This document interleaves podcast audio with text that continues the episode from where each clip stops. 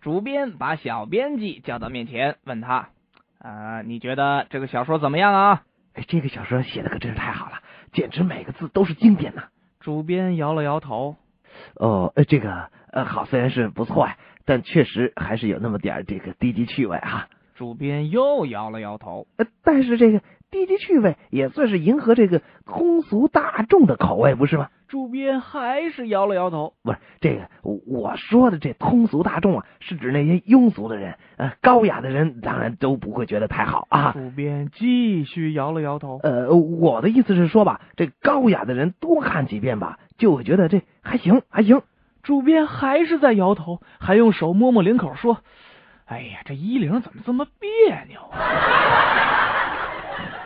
昨天晚上约见了一名女网友，建议女孩握着玫瑰做翘手状。那你还不赶紧上去跟人家见面？这女孩，哎呦，长得比你还难看呢。趁她没注意，哎，我就赶紧跑。